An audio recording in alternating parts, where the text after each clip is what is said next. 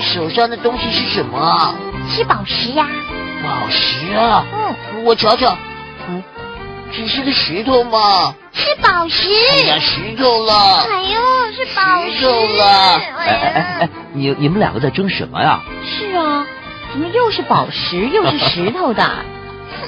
人家手上的东西明明就是宝石，Peter 偏偏要说是石头。哦，是这样啊。干脆 Andy 哥哥来介绍晶体和宝石，呃，你们说好不好啊？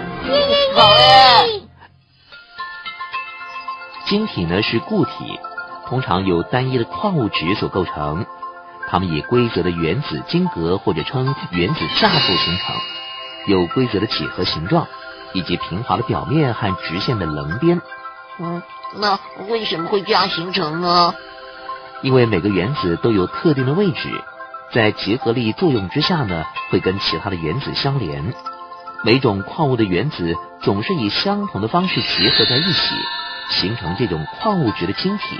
哦，像我们周围的世界啊，就是由小晶体所构成的哦。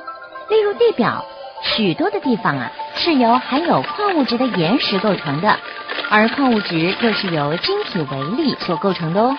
刚才安迪哥哥说晶体会呈现规则的几何形状，又是为什么呢？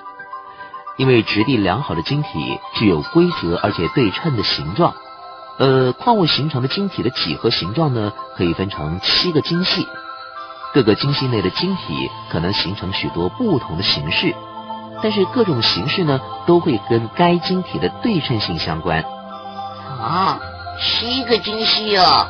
哦，七个晶系包括了立方晶系、六方晶系、三方晶系、四方晶系、三斜晶系、斜方晶系和单斜方晶系。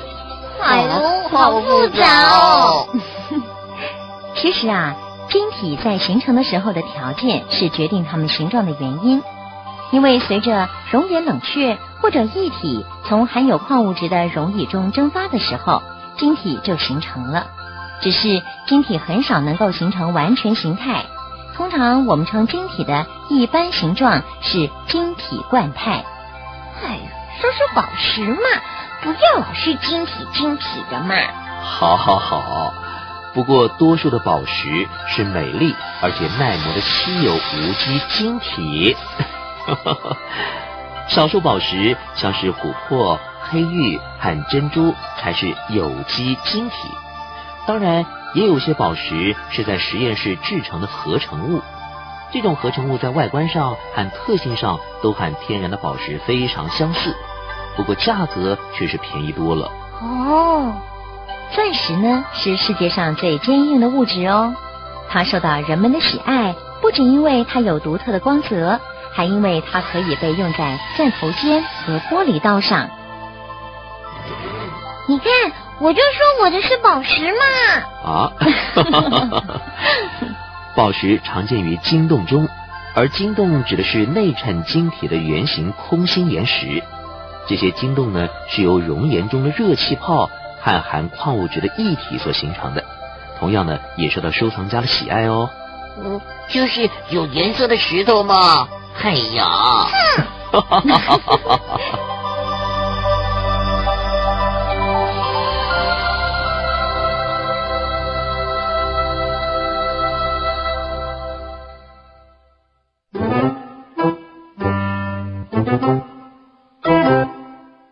小朋友，你知道发现镭原子的伟人是谁吗？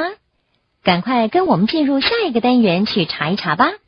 好了，现在我们就要去探访一下玛丽居里的事迹喽。